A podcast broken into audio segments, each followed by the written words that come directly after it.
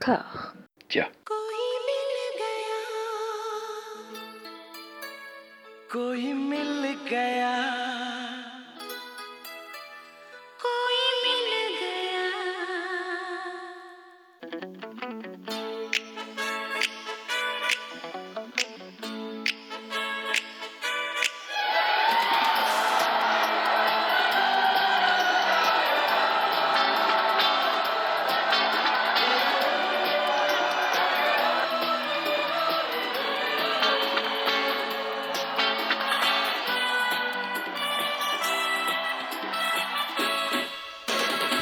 bienvenue à toutes et à tous dans le deuxième épisode de la nouvelle anthologie cinématographique du réseau Discordia.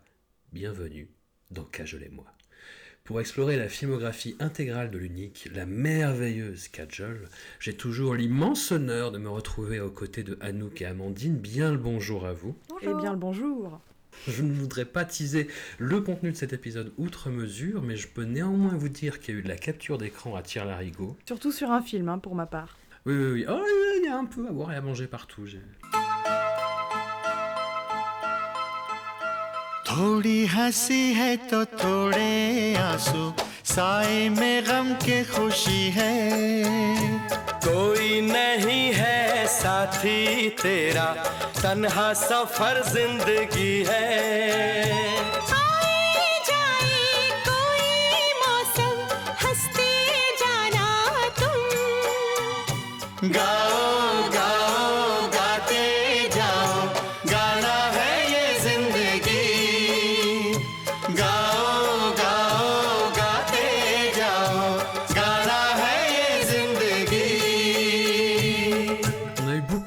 personnages énervants également, en tête desquels nous retrouvons le patriarche de Udar Ki Zindagi, je pense que tout le monde sera d'accord, un film de 1994 réalisé par K.V. Raju, entièrement gouverné par ce trope incunable du cinéma indien et de Tonton Abe, bizarrement, un sens de l'honneur quasi débilitant dont il faut généralement 3 heures de durée pour venir à bout.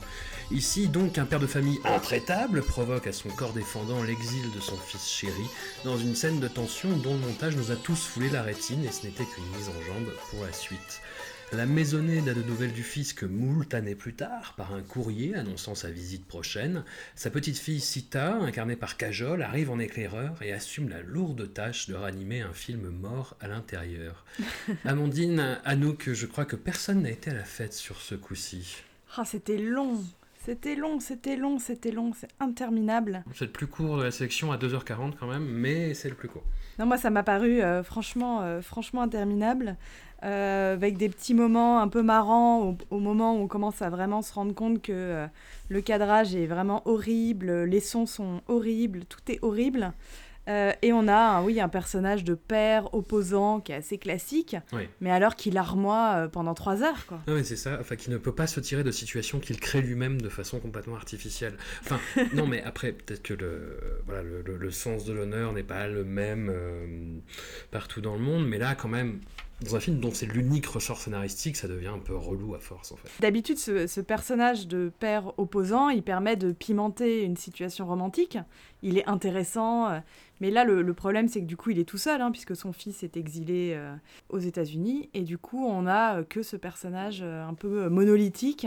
J'avoue que ça tient pas tout un film. Non, c'est le cas de le dire. Et c'est le, film des trois de la sélection de cette quinzaine où Kajol a le rôle le plus intéressant, le plus vivant, en fait. Et qui a, comme je disais, la charge de, ouais, de, d'être la vie du film à quasiment à elle seule, quoi. Euh, Kajol continue un peu ce qu'elle a fait dans les films euh, précédents, c'est-à-dire euh, son côté je ris, je sautille, je suis la joie de vivre incarnée, tout en pouvant montrer du coup un aspect un peu drama, puisque ce film en est plein. Euh, donc effectivement, euh, ce, ce, ce père euh, que moi j'ai surnommé Dramadad est quand même, oui, il fait tout tout seul, la force d'opposition, d'enfer, et après il se plaint, il se pose en victime alors que la seule personne qui a foutu la merde, globalement, c'est lui.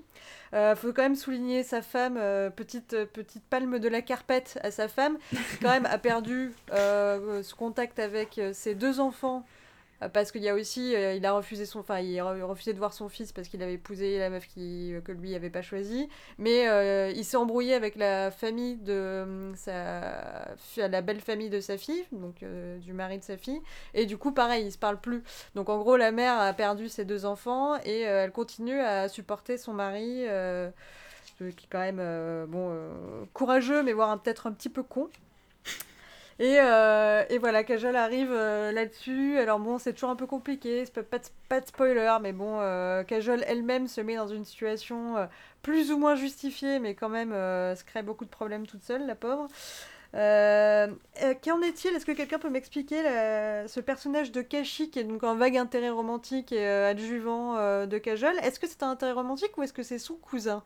T'as eu beaucoup de mal à comprendre euh, ce garçon. Vous voyez de qui je parle? Bah, c'est pas très clair. Ouais, c'est pas très clair. hein. Parce que déjà, il y a une petite tension sexuelle avec le grand-père.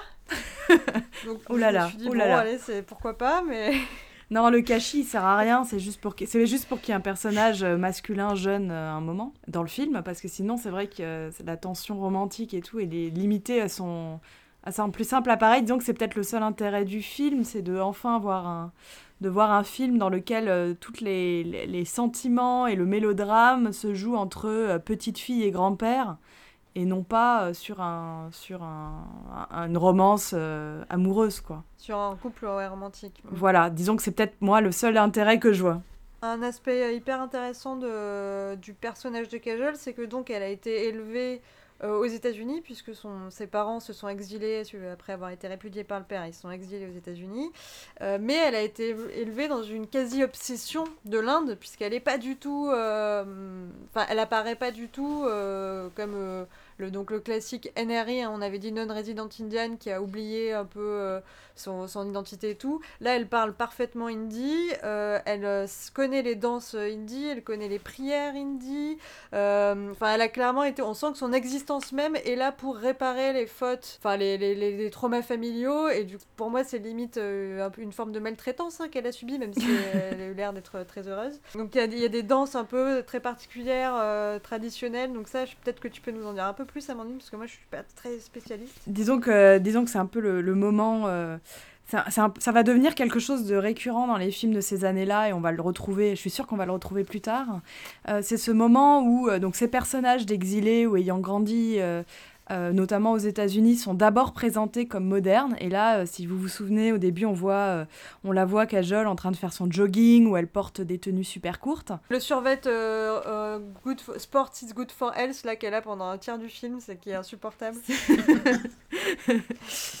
oui, c'est dans ce film-là. Mais du coup, ce personnage, il doit évoluer et le grand-père euh, vit négativement euh, cette, euh, cette perception de cette petite fille trop oc- occidentalisée. Il va la mettre au défi et ça aussi, c'est peut-être une des scènes que je sauverais, une, une des séquences que je sauverais du film, où le grand-père, on comprend qu'il est vaguement prof de musique. Faut- on ouvre une parenthèse plus tard sur la musique, j'imagine. Mm. Donc le grand-père est vaguement prof de musique puisque le Kashi est un de ses élèves musiciens. Et il va mettre au défi euh, un peu euh, sa donc Kajol, sa petite fille, euh, de, de prouver qu'elle est indienne. Et elle va et je me, je me le suis noté la définition qu'il donne de la culture indienne, c'est la danse, la musique, les écrits et le Ramayana quoi, un truc ultra euh, vieillot, classique, vraiment une forme de de rigidité dans ce qu'est la culture indienne euh, qui doit être absolument différente de la culture occidentale. Et du coup, Kajol va se lancer dans euh, une grande démonstration de danse classique. Et là, je, bon, après, euh, j'ai un tout petit regret, c'est qu'elle n'est pas exceptionnelle. on sent que c'est pas une danseuse classique par rapport à d'autres actrices. Donc c'est pas mal, ça fait à peu près l'affaire, mais c'est pas, c'est quand même, je pense que des, des, des gens un peu spécialisés diront que c'est qu'elle est pas très, elle est pas hyper bonne en danse classique. Moi, en béotienne, j'étais très impressionnée. hein. Mais en tout cas, c'est vraiment cette opposition qui, qui joue dans le film. Donc opposition des générations, opposition des cultures. Mais euh, encore une fois, je suis désolée de me répéter, ça fait pas un film, quoi. Ça dure pas trois heures. Alors, moi, je suis pas très familier de la filmographie de, de Kaveh Raju, mais euh, j'a- j'avoue que tu avais prévenu, parce que tu as, été la première à défricher euh, ce, ce- ce territoire inexploré et à visionner le film. Et on dit ah, attention, c'est violent. pré- préparez-vous, euh, re- visionnez assis, tout ça dans un bon fauteuil. Et, hum, et effectivement, au bout de 9 minutes, en fait, quand il y a le nœud gordien du, du- du film qui éclate, euh, avec le fils euh, qui dit non, non, bah, j'ai choisi de l'épouser, euh, bah, du coup, euh, pars, euh, loin, va-t'en. Il y a la mise en scène qui s'affole et, et qui donne lieu à des, à des idées en plus de mise en scène, mais qui sont déjà. Tu, tu, tu as envie de dire au réalisateur, mais t'es- t'es sûr? Bon, bah, ok, on essaye. Et, hum, et voilà, il y a notamment bah, dans cet, acteur principal qui est un peu. euh, Bah, Il y a une balançoire et la balançoire est un tout élément à fait, il central. fait de la, la, la- la balancelle de façon vachement menaçante. Et, et en fait, il y a plein d'idées comme ça. Après, qui- ça, c'est au bout de la 9 minute, j'ai noté. Mais hum, le, le film pète les plombs à peu près toutes les deux. non, ouais, toutes les 20 minutes. Grosso modo, t'as une scène comme ça où tout d'un coup, t'as la mise en scène qui fait oulala, ça y est, c'est reparti. On est reparti dans un climax. Oui, puis il y a des effets ultra cheap, du style Ouais. euh, le, le personnage est en colère, boum, on a des éclairs, c'est l'orage. euh, Enfin, c'est, on en a tout le temps. Et d'habitude, c'est quelque chose que moi j'adore dans le cinéma populaire indien, c'est c'est- cette espèce de, de cohésion entre euh, la mise en scène des éléphants, des éléphants, des, des éléments météo, euh, la, la mise en scène des éléments météorologiques, le vent, les tempêtes, tout ça j'adore quand, quand ça colle avec des, avec des effets, de, des effets sentimentaux. On va en retrouver de très beaux euh, plus tard, je, je le sais. Mais Oui. alors là, c'est particulièrement mauvais. Enfin, c'est c'est ridicule, quoi. C'est vraiment ridicule. Ah, c'est cache-misère en plus, quoi. Je me suis fait, je me suis fait bien prendre par ce petit, j'ai marqué, trop orage, on le retrouve souvent, mais je, je trouvais qu'il bien, il marchait bien, toujours avec ces, ces changements de plan sur des coups d'éclair, un peu comme ils aiment bien faire aussi avec des percussions, là, bam, bam, bam, Euh, ça, ça, ça marche, enfin ça représente bien le, le, le papa qui boude, euh, C'est grand-papa Anouk, tu vas perturber tout le monde. grand papa qui boude, Euh, drama grand, grand pi. Des éléments de linguistique, hein, on va réviser, la, la semaine dernière, là, donc non, là, il y a 15 jours, on avait vu Deal, donc on le revoit ici, euh, c'est le cœur, hein, on s'en souvient, euh, c'est même euh, la réponse d'une devinette que j'avais eue, j'étais très contente de moi, parce que normalement je suis nulle en devinette, c'est une devinette du film, et euh, un mot qui enfin une interjection qui est très importante, et qui est très importante surtout si vous êtes un papy qui boudait, vous dites basse, basse c'est basta, c'est enough. Euh, c'est facile à se souvenir parce que basse et basta, euh, ça marche. C'est ça suffit. Est-ce qu'on peut parler du de la canne du papy Moi, ça m'a vraiment traumatisé cette scène. hein. अरे देखो देखो क्या क्या करतब दिखलाती है कभी लंबी कभी छोटी कभी पतली कभी मोटी कभी लंबी कभी छोटी कभी पतली कभी मोटी बन जाती है हाँ दादाजी की छड़ी हूँ मैं आगे पीछे खड़ी हूँ मैं दादाजी की छड़ी हूँ मैं आगे पीछे खड़ी हूँ मैं Vous l'avez vu le lourd sous-entendu de la canne euh, du papy un Bah, peu- moi, pas, moi, pas trop. Je donc sais je, te- je te pas. laisse en parler. Non, Je il y a que crois. moi, non, mais c'est possible que j'ai l'esprit Aussi. mal tourné. Hein, mais euh, Bon, il faut expliquer. euh, Anouk, décris la canne. Ah, il y a un petit canard dessus, très mignon. Avec un long bec, certes. petite tête de canard. J'ai euh, pas cherché la symbolique du canard dans la mythologie hindoue, mais Et, si, si je peux me permettre, en termes aussi, on a euh, bah, que dans le titre du film, Zindagi, euh, la vie. Voilà. ça, qui- on va, on, va, on va beaucoup le retrouver, celui-là. Oudar ki Mhm. une vie de dette, puisque c'est euh, l'idée qu'il faut payer les dettes euh, dans, la- dans cette vie même et pas attendre la suivante. euh. Mhm. Petit élément euh, musical, puisque tu avais parlé de musique tout à l'heure, euh, j'avais envie d'ouvrir, mais on peut l'ouvrir sur n'importe quel lequel de ces films, euh, cette, euh, cette session, je crois. C'est euh, pourquoi aucun acteur ne fait le moindre effort pour essayer d'être crédible quand il joue d'un instrument de musique? Bah, je pense que c'est pas un enjeu en fait d'être crédible. Mais là, on ouvre une très très grosse porte. En quelle mesure est-ce qu'il faut que, le- que ce cinéma euh, populaire soit, euh, enfin, soit hyper crédible sur tous les points Là, euh, l'important c'est que Kajol avec un violon, bon bah on, entend du violon, bah ça suffit, tu vois. Je sais pas, hein, peut-être que je, je, je vais je, je court-circuite un peu. Mais c'est vrai que c'est pas. Est-ce qu'on a besoin de plus que. Tout comme, par exemple, je, je dis, je, je dis ça en blaguant, mais les, les spectateurs ont une immense tolérance au fait que bah, la- le personnage chante avec une voix qui n'est pas la sienne. Et que au sein d'un même film, Mm. bah, tu peux avoir trois chanteuses différentes qui va doubler le même personnage. Tu vois, il y a une espèce de. J'ai l'impression hein, d'une grande tolérance de la part des spectateurs pour ces, ces changements, ces, ces incohérences, ce qui, ce qui nous, nous saute aux yeux comme étant des incohérences où le moindre acteur va apprendre à se servir d'un violon s'il doit jouer du violon. La, la suspension d'incrédulité est pas la même, quoi.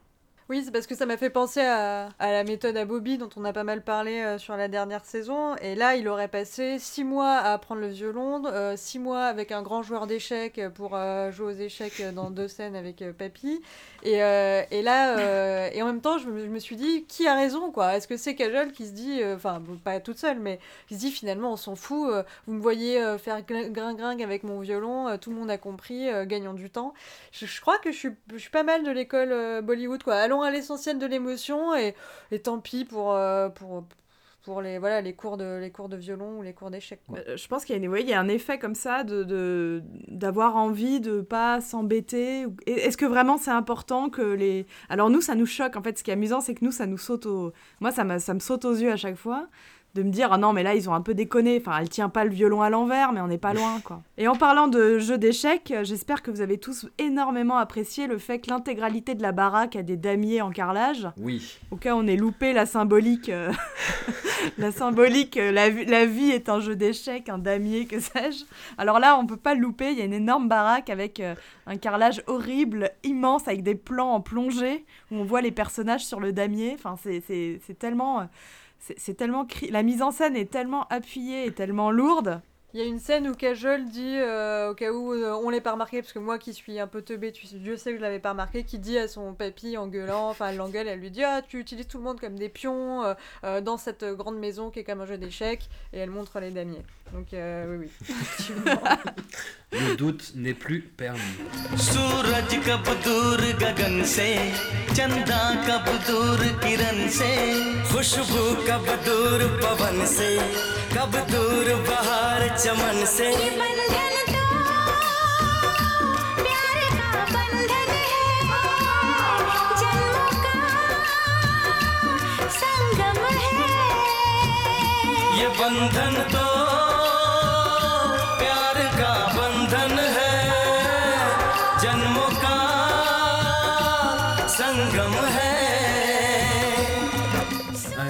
je, vous propose de vous remettre en jambe avec euh, un, gros dossier, un gros morceau quand même. hein. Karan Arjun, la deuxième collaboration entre Kajol et Shah Rukh Khan. Et comme si ça ne suffisait pas à notre bonheur à tous, il s'agit d'un film bâti sur un trope scénaristique indien que j'adore, le film de vengeance par réincarnation. Il nous a offert des, merveilles comme Om Shanti Om de Farah Khan, toujours avec Shah Rukh, ou Iga de SS Rajamouli, unique film de l'histoire du monde à se construire sur une vengeance par réincarnation en mouche. Voilà, je, je sais, ça a l'air euh, un peu idiot comme ça, mais voyez-le, c'est vraiment un film merveilleux. Karan Arjun, c'est une réalisation de Rakesh Roshan, un metteur en scène, brut de décoffrage qui finira par ne tourner plus que des blockbusters avec Ritik Roshan, un acteur sur lequel nous aurons l'occasion de débattre, je l'espère. Pour compléter la tête d'affiche, le frère ennemi de Shah Rukh Khan à l'écran comme à la vie, l'incarnation de l'expression surcotée de ouf, j'ai nommé Salman Khan. A noter que le thème musical qui, accompagne chacune de ces mornifles est une réinterprétation de celui de Terminator, ce qui m'a beaucoup déconcentré dans la vie du film. Et enfin, en antagoniste tellement méchant qu'il en devient cartoonesque, le gigantesque Amrish Puri, éternel bad guy du cinéma indien, que vous connaissez sûrement pour son rôle de Molaram dans Indiana Jones et le Temple Maudit. Avant de vous livrer Salman Khan en pâture, je voudrais d'abord poser les choses. Est-ce qu'on est d'accord pour dire que le rôle de Kajol est quand même pas dingue dans ce film? Bah, elle est un peu absente, hein. c'est vrai que on la voit pas. qu'ils l'ont oublié. Ils l'ont oublié en cours de route. Euh, moi, j'ai une piste. Une de mes pistes, c'est que euh, le film se concentre vraiment sur cette rencontre euh, entre deux acteurs débutants, mais qui en fait ont tout de suite eu du succès. Et euh, je pense aussi que si on regarde les dates, mine de rien, euh, on arrive à des années où Kajol, elle est dans 4, 5, 6 films en même temps. Donc euh, je pense qu'elle avait un emploi du temps un peu chargé. C'est un peu le, c'est le premier film de l'année 1995, une année qu'on terminera l'épisode prochain, puisqu'effectivement, elle a tourné dans 5 films cette année-là. Oui, donc j'imagine, enfin, euh, on sait que ça peut être des tournages qui s'étalent dans le temps, donc elle devait peut-être passer euh, entre deux studios d'un rôle à l'autre, un peu à la chaîne, sachant que euh, il y a quand même toute une partie du film de Karan Arjun qui est tournée au Rajasthan, donc en dehors des studios de Bombay. Donc c'était ma deuxième piste, c'était de me dire que en fait il y a de fortes chances qu'elle est assez peu présente, voire pas présente, dans les scènes qui se passent au village. Ou très peu présente. Et, et alors, pour poser les choses euh, directement, est-ce que tu peux nous parler un peu de, de Salman Khan? Tu disais la dernière fois que si on aimait Shah Rukh Khan, on n'aimait pas Salman Khan et réciproquement. Les deux acteurs sont- ont connu le succès en même temps et les deux incarnent euh, deux facettes de la de l'industrie euh, bollywoodienne très très différentes. Donc vous avez Shah Rukh Khan qui a construit sa carrière et son, son- son succès sur ses rôles de joli cœur un oui. peu larmoyants. hein. Euh, Bazigar qu'on a vu euh, là, à l'épisode précédent, c'est un peu l'anti-exemple de ça, mais Shah Rukh Khan, il va se construire comme étant euh, le romantique, euh, celui qui sait pleurer, l'acteur qui pleure bien, alors que Salman va lui construire sa carrière sur ses muscles, sur l'homme fort, sur une masculinité qui passe par une expression physique. Euh, et il se trouve que les deux acteurs, je pense, ne s'aiment pas trop, ne vont quasiment plus jamais tourner euh, ensemble. C'est peut-être, euh, je crois que c'est pareil, une de leurs rares collaborations. Et les fans se divisent en deux écoles. Il y a les, fans de Salman Khan, la plupart du temps, n'aiment pas Shah Rukh Khan, le trouvent pas assez viril, trop, trop pleurnichard. Et les fans de Shah Rukh Khan ne supportent pas le côté un peu bœuf, brut de décoffrage de, de Salman. Et il faut savoir que euh, Salman Khan est notamment un des rares acteurs à avoir euh, un ciné-club, enfin, des fans extrêmement puissants qui se, qui se réunissent toutes les semaines. Qui il a vraiment un groupe autour de lui de fans. euh, de, assez jeunes, des jeunes hommes, des, chauffeurs de taxi, des, euh, gens comme ça qui, le suivent depuis, bah, depuis des décennies, qui sont absolument euh, obsédés par Salman Khan, qui restent devant chez lui à Bombay. J'ai pu passer devant, sa maison, c'est assez impressionnant. Vous avez des dizaines et des dizaines de, de jeunes hommes en fait qui attendent pour apercevoir. euh, apercevoir Salman, donc il a, il a une, vraie adoration de, Salman Khan qui dépasse, euh, qui dépasse un peu ce dont on a l'habitude. Il y a un côté, euh, pour vous, essayer de vous le figurer avec des repères euh, purement américains, il y a un côté euh, Vin, Diesel, je dirais, pour cette espèce de culte du corps et puis pour ce jeu, et un côté Chuck Norris pour le, côté, mais Chuck Norris des années 80, quoi, pour le côté vraiment politique sans l'être de ces films. C'est-à-dire que c'est des films qui sont extrêmement politisés sur un côté très sécuritaire, très protectionniste, très patriote. Et hum, enfin, moi je pense à, ces deux sommets de, de trucs aberrants que sont les deux Tingers in the Eye et euh, Garve Pride and Honor. Je sais pas si tu les as vus, Amandine. Oui, oui. Et puis euh, le- les- les- les- récemment, on est allé Dabang, la série des Dabang où il joue un super flic. Il, il- il est l'homme fort, donc euh, alors il va tout, il va tout nous faire. hein. Le, le- le- le garde du corps, euh, le policier, le mec à l'armée. Salman, il- ça fait 20 ans qu'il joue euh, l'homme fort de la nation. Et, et tout en ayant un, un registre ouais, très très très limité en tant qu'acteur. quoi. Alors, ce qui est marrant avec Salman, c'est qu'il a souvent, il y a très peu d'histoires d'amour. Il n'est pas très bon, je pense, dans les scènes romantiques. Du coup, c'est souvent euh, euh, le strict minimum pour la, romance. hein. Euh, C'est pas, c'est pas, ça sera pas sa palette de jeux préférée. C'est assez amusant de voir que il a récemment quand même, je le sauverai sur sur un film hein, qui est Bajrangi Bajan où il joue un il joue un homme qui euh, sauve une petite fille, qui va l'aider à retrouver sa patrie. Bon, il est un peu, un peu meilleur. hein. Mais c'est vrai que c'est pas, c'est pas un immense acteur. Il a tellement tout fait reposer sur sa plastique que là, euh, là, ça saute aux yeux, quoi, pour le coup. Euh, non, mais dans ce film, il, il est, su- il est poursuivi par une meuf, mais on voit jamais l'affection dans ses yeux. Alors à la fin, il se marie, bon courage à elle, mais, mais voilà, c'est pas un hasard que ce soit pas lui qui soit à, à- à mettre des sentiments dans, dans ce film-là, en tout cas. Et puis, il se trouve que Salman Khan est un acteur qui ne s'est jamais marié. Donc, ça renforce aussi cette, euh, cette perception que l'on a de lui, de, l'homme euh, solitaire avec sa force et ses gros muscles, quoi. Mais c'est fait partie, de, oui, de ces acteurs euh, toujours célibataires. Ou alors qui a des aventures avec des jeunes actrices, mais il reste vraiment l'acteur célibataire, dévoué à son, son cinéma. Et avec un côté un peu noceur, non? Il a, il a des problèmes avec l'alcool. Je crois qu'il a eu des problèmes avec la justice à cause de ça. Est-ce que tu peux d'ailleurs euh, parler? Parce que j'ai lu un peu tout et son contraire sur ces, ces affaires-là. Alors bon, je, je suis pas spécialiste de Salman Khan, euh, heureusement pour moi, mais disons que euh, il a eu des problèmes avec la justice, notamment parce que euh, il chassait, il a chassé des animaux sauvages. donc ça c'était un premier point. Il a eu, il a eu des petits problèmes. Il a souvent évité la prison ou il est passé en prison. Et euh, il a aussi eu des petits problèmes parce qu'il a été un temps euh, pas, pas officiellement fiancé, mais il sortait avec euh, Ashwarya Rai, et euh, qui était à l'époque donc tout juste Miss Monde, qui commençait dans l'industrie, et il lui a foncé dedans avec, avec son 4x4 et il a défoncé son garage. Donc euh, Ouais. il a l'air un peu sanguin quand même. hein. Voilà, euh, chez Kajol et moi, on est plutôt Charouk que, que, que Salman.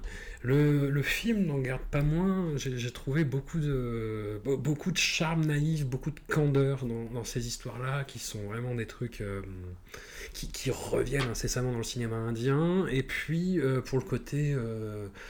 Ouais, c'est Anouk qui parlait de, cartoon en premier dans nos discussions euh, avant l'enregistrement.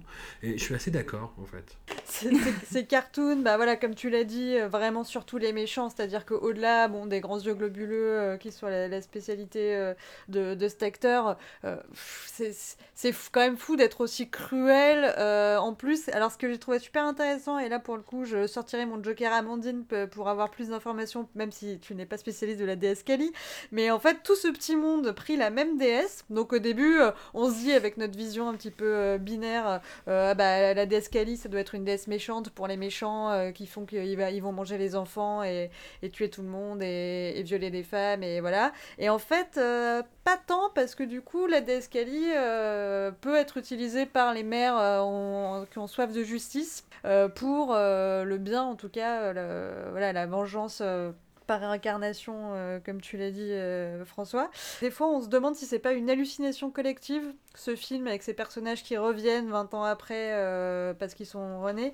Et je me suis dit que c'était les méchants qui étaient tellement méchants de cartoon que en fait ils ont ils sont ils ont trop culpabilisé ils se sont mis à halluciner et à mourir de- d'anxiété quoi d'angoisse le film commence quand même par, euh, par un truc qui est aussi absurde que Oudarki Zindagi c'est euh, la mère euh, là c'est pas du spoiler parce que ça arrive au début maman qui avoue à ses deux fils qu'il adore que leur père est mort alors qu'elle leur avait dit qu'il était parti en voyage ou acheter des clubs, j'en sais rien. Et elle, elle, elle dit quand même comment j'aurais pu savoir qu'un jour mon passé viendrait frapper à ma porte? C'est quand même une information qui est susceptible de, venir- de revenir sur le tapis. Enfin, voilà, donc là ça a commencé, je me suis dit voilà, ça commence très très fort en termes de, en termes de, de crédibilité. Je voudrais déjà qu'on s'arrête sur cette question de Kali. C'est- quelque chose que j'ai adoré dans le film, hein, la scène, notamment la première fête de Kali, euh, un peu disco. euh, c'était de, c'est vraiment de toute beauté. Enfin, j'ai vraiment j'ai découvert cette séquence, je la trouve vraiment sublime.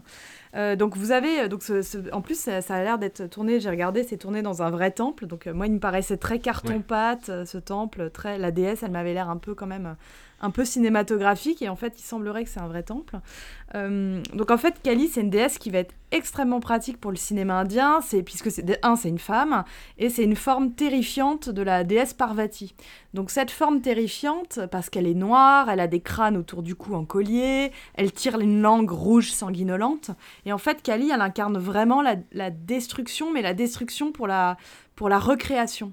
Donc c'est une forme, une forme de force féminine, de, d'act- enfin comment dire, de, de, voilà, de manifester une force féminine pour lutter contre quelque chose. Et donc, ça va être très, enfin, c'est très utilisé euh, dans le cinéma populaire parce que, bah, typiquement, euh, les formes, euh, toutes les, personnages de mères ou de femmes bafouées ou de femmes, euh, de femmes qui ont subi un affront, et c'est le cas dans, le, dans Karan Arjun, hein, la mère a perdu, a perdu son mari, elle vit une injustice, elle va perdre ses deux fils, enfin vraiment, et ben, en priant Kali, elle a face à elle une femme une femme, une déesse femme qui va l'aider à, euh, à se relever ou à avoir la foi. Et, et il se trouve aussi, on parlait tout à l'heure de Indiana Jones, euh, c'est la, c'est la déité, euh, la déité qu'on a dans les, de, toutes les, de toute une imagerie coloniale. De, les Anglais adorent euh, la déesse Kali parce qu'elle est vraiment, elle fait partie de cette vision barbare de l'hindouisme. Et limite, elle devient un peu Kali, non Euh, Au bout d'un moment, à force de, de, de prier, de vivre que pour cette vengeance,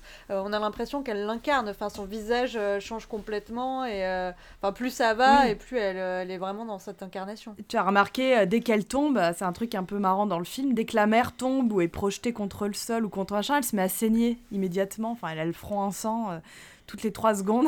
Il y a vraiment cette idée de la femme qui souffre, enfin de la femme qui, elle a les cheveux lâchés, donc oui, il y, a- toute une imagerie de Kali qui, qui sous-tend tout le film, de la femme bafouée euh, dont la déesse et la déesse va l'écouter. Donc ça, c'est quelque chose qui est très, qui est assez beau, qui est très, enfin qui est beau, qui est très joliment mis en scène euh, dans le film, avec en plus du coup euh, les cloches, la musique un peu, a un côté faire de la religion un, un espace esthétique. Ça, c'est quelque chose que j'ai toujours beaucoup, beaucoup apprécié, et là dans le film, c'est c'est le cas. Et quid de l'utilisation donc de la réincarnation dans, dans le cinéma indien, dans le cinéma populaire indien? Bah alors, il y a, bon, y a les films que tu as cités, je suis complètement d'accord. Hein. Iga, c'est un chef-d'œuvre. Om Shanti Om aussi. Alors, la réincarnation, elle est pratique, hein, parce qu'elle permet déjà de faire Ah un, un bond dans le temps. Ça permet de- d'explorer euh, plusieurs époques dans le, dans le même film. Alors, c'est pas trop fait euh, là dans Karan Arjun. J'en reviens, j'y reviendrai dessus d'ailleurs. Il y a des moments où on a l'impression de assez anachronique. Euh, dans Karan Arjun, bon, 20 ans ont passé, mais on le sent pas trop. Mais dans des films comme Om Shanti Om, la réincarnation, permet de faire un de, passer des années 70 aux années 2000 donc on a un peu deux films en un quoi. Hmm. Et puis surtout de montrer que c'est pas parce qu'une injustice n'a pas été punie dans une vie que les divinités ne vont pas se venger sur la génération d'après ou des choses comme ça. Donc ça va être utilisé aussi dans ce sens-là de permettre d'étaler la justice sur plusieurs générations. J'étais super fan du marqueur du temps qui passe, euh, qui est juste, euh, on blanchit les mèches de cheveux à une époque où on est là, on, on utilise des logiciels super compliqués pour euh, rendre les gens plus vieux, plus jeunes, euh, on met, plein de maquillage. Là non, ils se sont dit on va mettre euh, un petit coup de mascara blanc euh, sur deux mèches de cheveux et on va signifier que, que 20 ans ont passé. Et en fait ça marche, ça suffit, c'est pareil quoi, c'est comme le coup du violon, pourquoi se faire chier? Mais il y a aussi, un, là pour le coup, c'est un aspect que j'aime bien aussi dans Arjun. Alors c'est quelque chose que, que- qui est assez, je pense qu'on va le retrouver ailleurs, c'est que euh, la, vision du village, du village indien, donc là ça se passe euh, au Rajasthan, c'est une vision un peu hors âge. C'est comme si euh, le temps ne se passait pas dans ces villages-là. Et, et on retrouve les, les personnages qui font euh, donc 20 ans après, enfin quand on retourne au village, c'est pareil, tout le monde est habillé pareil. voilà. Et cette vision du village indien comme un village euh, hors du temps ou euh, qui échappe au temps, à la modernité ou tout ça, on- ça aussi c'est un, un- quelque chose que le cinéma indien va populaire va beaucoup beaucoup beaucoup utiliser. Je suis sûre qu'on en reparlera dans d'autres films, mais là on a vraiment quelque chose que je trouve euh, assez amusant parce que ça devient un peu disco, c'est-à-dire qu'on voit Salman faire ses combats de boxe euh, en ville. euh, ils ont, il y a tout un, y a tout un moment où les, personnages, ou alors Shah Rukh Khan qui est dans une espèce de grange, euh, enfin de, de, de haras où il s'occupe de chevaux, machin. Puis d'un coup, boum, on, passe au village et alors là c'est un autre temps, autre monde, la déesse Kali. Enfin, on se dirait vraiment dans, il y, a- il y a plusieurs films dans le même film quoi. Hmm. Alors ça, ce sera surtout le problème du film suivant, euh, en l'occurrence. Mais hum, pour, pour revenir à un autre aspect que tu as un peu évoqué, la comédie, c'est le retour de euh, Johnny ce Lever. satané euh, Johnny Lever aussi. Vas-y Anouk, lâche-toi. Ouais, bah alors Johnny Lever, donc moi du coup j'en ai profité pour regarder un peu. Je me suis dit, bon, on le voit passer, on le voit passer, mais on le connaît peu finalement. Et ben, figurez-vous que c'est un stand-up comédien. et euh, des enfants, dont une fille euh, stand-up comédienne aussi. Euh, qui a repris le nom de Lever, qui n'est pas son véritable nom, mais qui est le nom de l'entreprise, enfin l'usine dans laquelle travaillait son père. Et euh, ce brave Johnny euh, ne sert pas à grand chose, mais il est sympathique et il, participe de mon, analyse gender fluide du film Karan Arjun. La copine de Salman, c'est son amie d'enfance mais qui est amoureuse de lui, et ben pendant tout le début du film, elle est introduite, elle a une chemise hyper large et une casquette et elle est vraiment tomboy et tout le monde se moque un peu d'elle euh, en disant est-ce que t'es sûre que t'es une fille? Enfin pas tout le monde d'ailleurs, le, le gars qui voulait venir l'épouser et qu'elle a rejeté. Et euh, en deux secondes, alors ça pour moi c'est un peu sous-exploité parce qu'on a l'habitude des scènes euh, de relooking euh, des films américains où c'est le pivot du film, on enlève les lunettes, on lâche les cheveux, on se maquille et on devient hyper sexy et la meuf la plus bonasse du lycée alors que la veille personne ne regardait. Mais voilà, d'un coup elle se révèle ultra féminine et elle, elle accompagne pendant tout le film, elle remplace effectivement euh, qui, qui avait sans doute beaucoup de, beaucoup de trucs à faire cette année-là. Euh, la question se pose pas plus que ça finalement. Enfin, sa, transformation, elle est, normale. Et il y a aussi donc un moment où Johnny Lever, il est déguisé en danseuse parce qu'ils essayent de piéger les, méchants. Et, euh, et voilà, c'est fun et on n'en fait pas des caisses. C'est même pas. euh, on sent que c'est utilisé pour être pour un effet comique, mais mais c'est pas appuyé. Voilà, moi du coup, je trouvais ça assez frais dans ce traitement un peu. Un peu fluide des personnages, euh, mais voilà, sans jugement et sans, sans, sans s'apesantir dessus. Je sais pas ce que vous, si vous avez pensé à ça. Non, j'avoue que je me suis borné à un pur plaisir de, de spectateur. Je, je sais pas si c'était le, le fait de revoir Charouk. Alors Charouk, tu, tu, tu disais à Amandine que c'est c'est un acteur qui sait pleurer. Moi, je, je serais pour entamer un débat là-dessus. Bah euh, si, il a, il a le sourcil qui frémit, il a des grands yeux de daim. Ah mais... Oui Je sais pas, je suis, je suis moins sensible à son jeu dramatique euh, que vous, a priori. Ah bah tu vas, tu vas souffrir pour la suite. Mais là, il y a. Voilà, c'est un film de réincarnation, donc on ne spoile pas. Pour se réincarner, il faut mourir. Et la scène de, euh, de mort de Salman Khan et de Charouk, moi je la trouve. euh, Elle est très grandiloquente, vraiment. Et ils essayent de faire un truc graphique qui marche moyen. Et je trouve que les acteurs, ouais, c'est- pas possible. Ah, je sais pas, je trouve qu'on s'y fait. Non, en fait, quand je dis il s'est pleuré, parce qu'il a.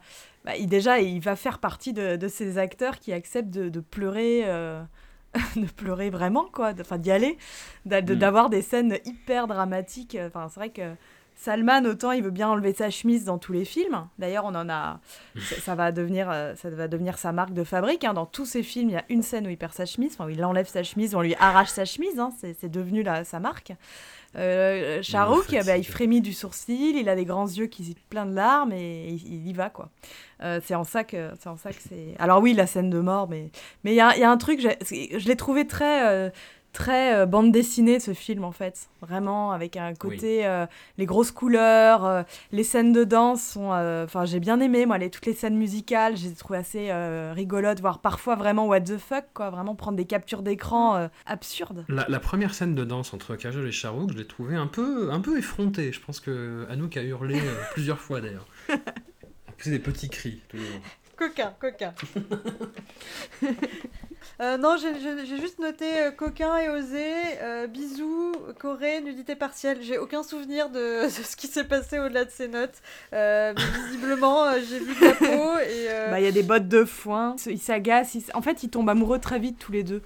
Je pense qu'aussi on s'appuie sur cette espèce de- comme Kajol va vite disparaître du film, on en profite, euh, une bonne fois pour toutes, et donc ils ont cette espèce de scène euh, un peu surréaliste où ils se, courent après entre des bottes de, foin, euh, les chevaux, tout ça. Et la chorégraphie est complètement absurde. Donc avec euh, Kajol qui met sa tête dans le blouson de Charouk, enfin on comprend rien de ce qu'ils font, mais c'est vrai que c'est un peu surprenant. C'est ni de la danse, enfin je sais pas ce que c'est. Je, vraiment j'ai du mal à analyser, euh, mais sur le coup ça m'a ça m'a bien fait rire en me disant bon bah voilà ça c'est fait, euh, on a atteint on a atteint un peu le, ce ton du film fait entièrement de rupture. Donc on va aller très loin dans la dans le, le- dans le comique, après on va vite pleurer, après on va tuer tout le monde et puis tout le monde va se réincarner. Enfin il y a un côté vraiment euh, très surprenant. Mais euh, oui, du coup, Kajol qui disparaît, et au moment où tout le monde l'a oublié, son père se souvient qu'il a une fille et décide de la sacrifier. euh, Enfin voilà, alors qu'on pensait qu'il était cool, en fait non. Après, elle se fait démonter la gueule. Elle se fait beaucoup latter la gueule euh, dans ces films euh, Kajol, j'ai trouvé. Enfin, énormément de violence euh, de, de- déjà la dernière fois et là encore. euh, elle a pas passé une année très reposante, j'ai trouvé. disons qu'une bonne gifle. Mais elle est, c'est vrai qu'elle a, un- elle a un personnage, elle est en pointillé dans ce film. Honnêtement, c'est aussi peut-être une marque. Alors, soit elle avait un calendrier, un agenda particulièrement chargé, elle pouvait pas tourner. Après, sinon, euh, moi, ce réalisateur, j'adore. Hein, euh, Rakesh C'est quelqu'un qui va nous signer euh, les criches, c'est lui qui va nous faire le magnifique euh, remake de E.T. euh, Koemil Gaia. Donc, c'est- un, réalisateur dont j'aime vraiment l'univers. Je pense que le film repose sur. euh, sur ces espèces de deux frères réincarnés. Il, avait besoin quand même d'une jeune première euh, pour féminiser un peu et avoir quelques chansons, mais on sent bien que ça l'intéresse pas plus que ça en fait, ce personnage féminin.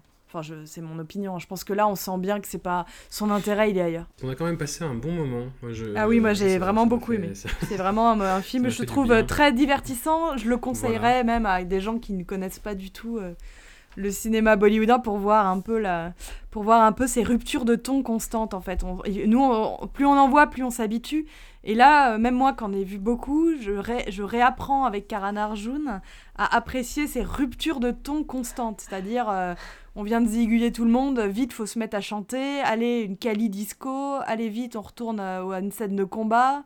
Enfin, c'est- vraiment un, un, type de montage et un type d'organisation de la fiction que je trouve, que je trouve particulièrement bien mené ici. Mais je me suis peut-être emballée parce que ça faisait longtemps aussi. Il est, il est cool, mais il faut quand même aimer les films de baston. Hein. Moi, je, vous avoue que sur les 3 heures, euh, je me suis euh, ennuyée quand même. Hein. Enfin, il y a beaucoup, beaucoup de baston. Voilà. moi qui suis plus romance, c'est pas forcément le que je conseillerais euh, de ouf.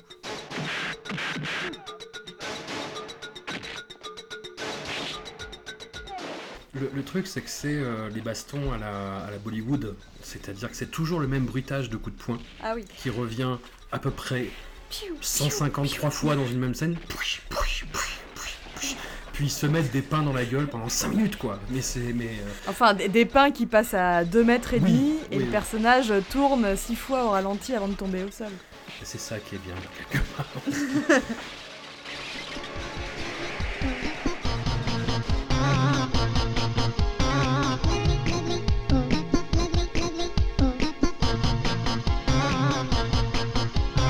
Love me love me ओ बाबा love me love me ओ बाबा दिल है दीवाना love me love me ओ बाबा love me love me ओ बाबा दिल है दीवाना जाओ जाओ ओ बाबा जाओ जाओ ओ बाबा छोड़ो बहाना लव मी लव मी ओ बाबा लव मी लव मी ओ बाबा दिल है दीवाना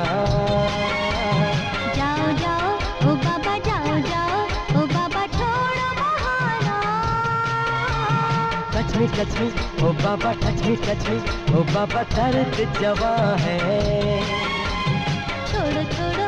ओ बाबा छोड़ो छोड़ो।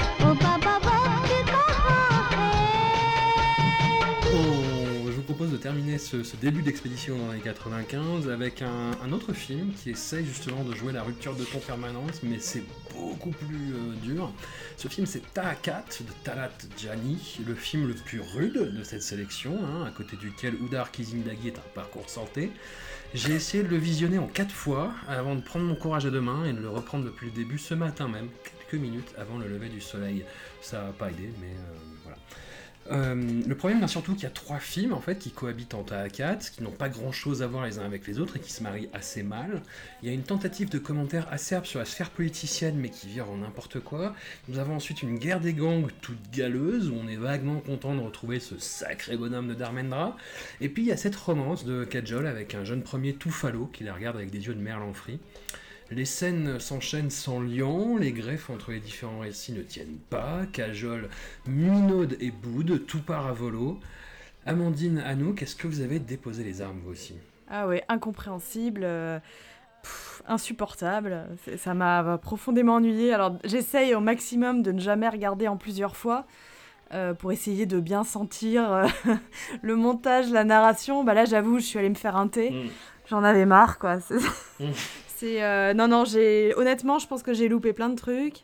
Euh, je me suis pas du tout attachée euh, à aucun de ces personnages. Euh, mon petit plaisir, comme tu disais, de revoir Darmendra s'est arrêté ou à la minute où je me suis rendu compte qu'il avait le même âge que le personnage qui joue sa mère. c'est un côté Roméo et Juliette, guerre des gangs politiques, voilà la politique égale agiter deux drapeaux et, dire qu'on fait grève. Non, non, c'est vraiment pas un film. Euh, je pense que je l'aurais oublié dès qu'on aura euh, fini d'enregistrer. C'est possible. Et pourtant, oui, je me disais, ah tiens, il y, a un discours sur quelque chose, sur euh, des, des, mouvements sociaux, avec ces histoires de grève, de briseurs de grève.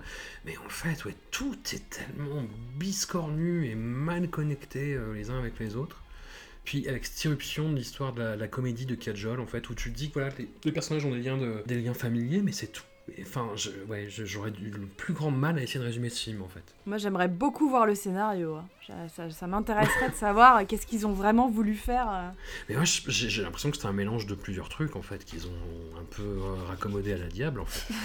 ah oui, puis Anouk, tu vas nous raconter cette magnifique euh, scène dans laquelle comment Kajol arrive à l'écran. Avec son meilleur ami. Euh, Avec son meilleur ami Natou. Euh, Oui, bah ça, Moi, moi ça, ça fait partie des, des éléments du film que, dans lesquels je me suis vachement projetée, parce que c'est vrai que moi aussi, euh, j'ai passé toute mon enfance à être très amie avec une télévision.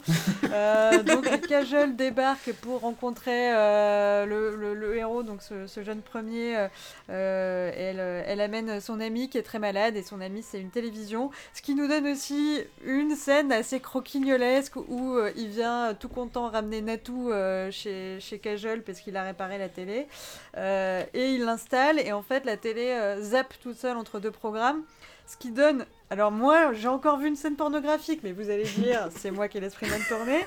Il y a quand même une alternance entre un programme euh, de cuisine et un programme de sport.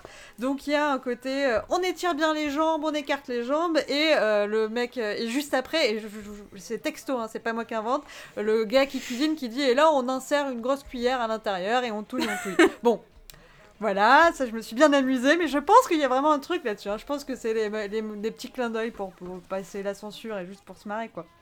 Euh, sinon, effectivement, ça c'est les bouts que j'ai compris. hein. Le reste, euh, je n'ai rien compris. J'ai marqué que c'était fort random. Et effectivement, voilà, c'est fort random. Euh, Il y a des. Moi déjà que je suis pas bien, pas bien maline hein, pour les, intrigues, euh, vous l'avez, vous l'avez compris. Euh, ça n'empêche pas le plaisir, hein, mais alors il y en a un, j'avais compris que c'était un méchant parce qu'il a un collier de barbe horrible. On dirait Jean-Christophe Ranu. Lui, voilà, c'était clair. Il s'exprime que en proverbe tout pourri, en mode j'ai lu un livre qui dit euh, mieux vaut tard que jamais. Enfin bon, bref, c'est- il, est, il est affreux ce perso. Euh, il y a un flic, j'ai pas- j'ai jamais réussi à comprendre. J'ai l'impression que ce film est accab et en même temps, à la fin, le flic a l'air sympa. Donc, j'ai pas compris ce personnage de flic.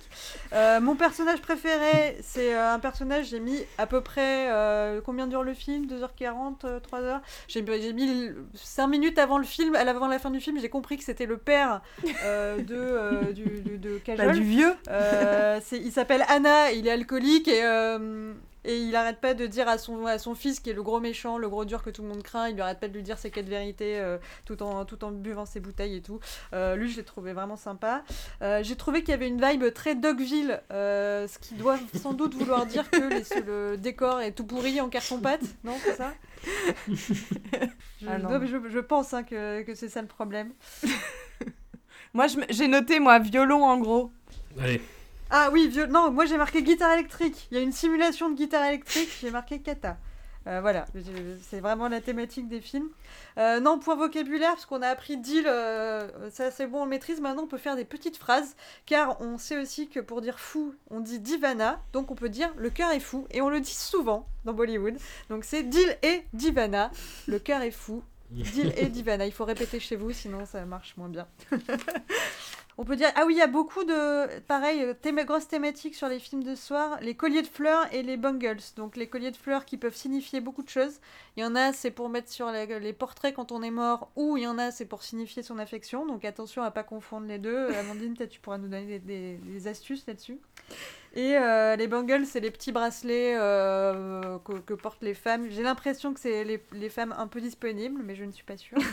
Oh là là. Euh, et puis là, on prie pas Kali, on prie euh, Lord Ganesha, et c'est à peu près tout ce que fait Kajol hein, de tout le film. Elle, elle se prend des tartes et elle prie Lord Ganesha. Ah oui, alors est-ce que tu peux nous expliquer cette fin très très très étrange, Amandine, où il y a une baston entre Dharmendra et son rival, pendant que euh, Kajol fait une prière justement. euh, Ganpati बप्पा Morya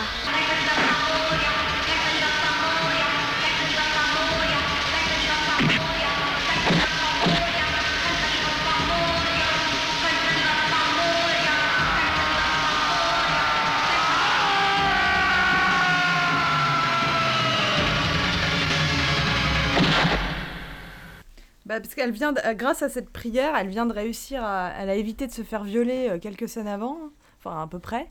Donc euh, elle arrive à, en fait, il y a, tout, euh, le film récupère un truc qui est pas mal, qui est que normalement, lorsqu'on fait des invocations et des dévotions, donc ce qu'elle fait, elle a son petit Ganesh autour du cou, euh, on accumule du pouvoir des tejas, donc on accumule, euh, donc c'est par exemple ce que font les, les sadhus, les hommes saints, hein, ils prient euh, parfois pendant des mois, des années, euh, sur un pied, etc. On essaye d'accumuler du pouvoir. Et du coup, Kajol, par la force de sa dévotion, par la force de, son, de la, la pureté de sa prière, eh ben, elle parvient à euh, éviter des choses. Et elle le dit à la fin, alors euh, j'arrivais à un moment où j'en pouvais plus, mais de mémoire, elle dit on sera jamais tout seul. Parce qu'on lui reproche que le, mec qu'elle s'est choisi est un peu falot, si ma mémoire est bonne. À un moment, elle dit mais attends, il pourra pas te protéger, je sais pas quoi. Et elle dit on n'a pas besoin, euh, Lord Gane- le Ganesh sera avec nous. Donc en fait, il y a vraiment cette idée aussi que les, divinités sont là pour protéger, pour accompagner les vrais dévots. Donc je pense qu'il y, y a tout ça dans le film. Alors c'est un peu mal foutu. Mais euh, il y, a- il y a cette vague idée, euh, Ganesh c'est le protecteur euh, notamment de la ville, euh, de la ville de Bombay. C'est un dieu euh, très puissant dans cette, dans cette région-là. Et si je reviens sur ce que disait Anouk juste avant, euh, effectivement, dans Karan Arjun, euh, la mère avait gardé des, les colliers, enfin des, des- des grandes guirlandes de fleurs que l'on met euh, sur les morts et sur les portraits mortuaires, qu'elle a maintenu, qu'elle a gardé pendant 20 ans pour sa vengeance. Alors que dans Taakat, il y a tout un délire sur les couronnes de jasmin que les femmes se mettent dans les cheveux. qui sont à la fois donc un élément décoratif et, aussi olfactif, hein, puisque ça sert de, ça sert de parfum. Euh, et ça, c'est assez, euh, c'est assez marqué dans le film. Et sur les bracelets, Anouk, tu disais des femmes disponibles. En fait, la plupart du temps, les petits bracelets en verre sont portés par les jeunes femmes ou par les, oui, par des, jeunes fiancées. Et euh, une veuve, une femme, une veuve n'est plus censée porter de bijoux du tout, donc on lui brise, on lui brise ses bracelets. Il y a tout un, il y a, effectivement, c'est aussi un enjeu de, de romance. Et heureusement, euh, Kajol et Shahrukh, on va les retrouver. Euh, on les retrouvera en 2001 ou 2002 dans la famille indienne où il y a aussi une histoire de bracelets. Mais disons que passer des bracelets à une femme ou passer des bracelets, ça peut avoir un sens à la fois romantique ou de ou d'engagement. Donc dans Karan Arjun, les deux fils achètent des bracelets à leur mère hein, pour lui dire euh, qu'il faut qu'elle vive sa vie euh, même si elle est même s'il n'y a plus de père dans le, tableau. Mais sinon, oui, acheter des bracelets, c'est plutôt entre des jeunes fiancés. Mais bon, honnêtement, là, on est en train d'essayer de sauver Taakat en lui donnant du sens là où il n'y en a pas, quoi. Non, non, c'est un film affreux. Commencez surtout pas par celui-là. Est-ce qu'on peut faire un point sur les, euh, les chorés, les chansons? Donc les chansons, euh, j'ai compris que les paroles c'était toujours les mêmes choses. Donc euh, le cœur est fou, hein, le cœur est fou, le cœur est fou sur plusieurs chansons quand même. Et euh, en termes de choré, il y a un espèce de déhanché euh, et de, de, jou- de jeu sur le cou où ils avancent le cou comme des petites poules. Je le fais en même temps, c'est pas du tout radiophonique, mais vous imaginez. Et, et je sais pas, qu'est-ce qui s'est passé là-dessus? Je sais pas pour quelle, est- quelle est cette idée, je ne sais pas. Après, il y a une, une scène avec des flûtes, des gens qui jouent de la flutine et qui se déhanchent, ça, c'est- ça marrant. Euh, Moi, je n'ai absolument aucun souvenir de ces chorés. euh, Ça m'a. Je pense que j'ai- je me suis notée euh, musique inintéressante. Alors, je, je suis sûrement méchante parce que j'imagine qu'il y a quand même des, des gens derrière, euh, des gens bien. Mais euh, en fait, je- le film arrive tellement a réussi à m'épuiser, euh, à totalement m'épuiser. Donc, j'ai même pas noté quoi que ce soit. puis c'est particulièrement déséquilibré en plus dans la répartition des morceaux musicaux euh, qui ne concernent généralement que euh, Kajol et, et son soupirant dans des situations plus ou moins saugrenues. Alors le premier, il y a hum, la première chorégraphie, c'est le morceau qu'on a écouté euh, ju- juste avant. Euh, c'est- des refrains très très répétitifs avec limite une musique un peu, euh, non je vais pas dire électronique parce que ce serait abusif, mais, mais euh, et, avec des peluches à l'écran, enfin des trucs très très euh, déconcertants en fait. En fait, éviter, il faut éviter ta A4. Enfin, je pense que même la- le, côté non. euh, politique, il y a rien, il y a rien, il y a rien. Alors, politique, c'est un est-ce que c'est un film ni de gauche ni de droite? Parce que du coup, le happy end, c'est un peu. Ils étaient dans des partis euh, différents, mais finalement, ils vont être amis et ils vont s'unir pour la défense des travailleurs, mais c'est un peu ni de gauche ni de droite, du coup. Mais oui, mais c'est ce que je t'ai dit en fait. C'est euh, pendant, que tu le regardais, tu me disais mais ça n'a aucun sens. Et je fais ouais, pff, vaguement à la fin.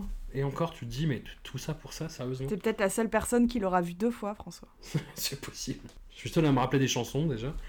Euh, si on peut juste euh, envoyer les gens directement à, la, à 1h49 du film, juste pour la scène où Kajol essaye de prononcer le nom de son mec. Parce que du coup, il a pas un nom euh, qui est genre à la, indienne, genre Chiku, Ritu, machin. Il a un nom donné en hommage par son père qui est un peu un professeur fou, snob.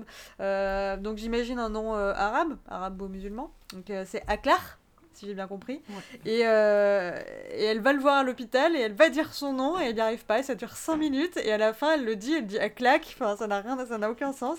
Oui, parce que il faut. Le plus drôle, c'est quand même que l'acteur est complètement absent. Il est invisible. Il Mais est, c'est.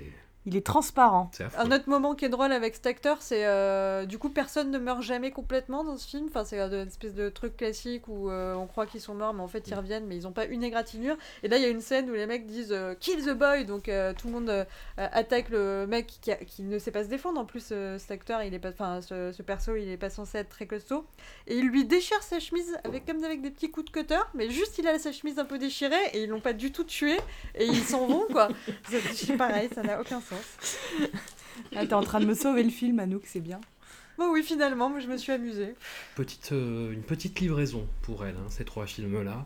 C'est vraiment, elle commence à le tourner un peu, un peu à la chaîne en fait. Oui, oui, là, je pense qu'elle a, elle a, euh, avec Bazigar, il y a quelque chose où elle a, euh, voilà, elle doit faire 4, 5, 6 films dans l'année, et donc elle doit passer de l'un à l'autre, et j'avoue que là, j'ai l'impression que les, tous les réalisateurs la voient encore comme un personnage euh, un peu uniforme, quoi. Elle est toujours, quand même, encore une fois, on la voit revenir de l'étranger, occidentalisé, il y, y a quand même un truc là-dessus, ça, c'est ce que je trouve le plus intéressant, c'est de dire qu'elle a cette vision de modernité, quand même modernité occidentale. hein. Même là, on Mm. l'a, on, l'a, on l'a fait venir de l'étranger, ce qui est assez amusant parce que je pense que plus on va avancer dans sa filmo, plus on va l'indianiser et elle aura plus du tout cette, euh, cette espèce de piquant euh, de, ce, de, de personnages qui viennent pas de- qui viennent pas d'ici. Et de jeunes filles riches aussi, jeunes filles riches à chaque fois. Anouk, est-ce que tu es motivé pour la prochaine fois?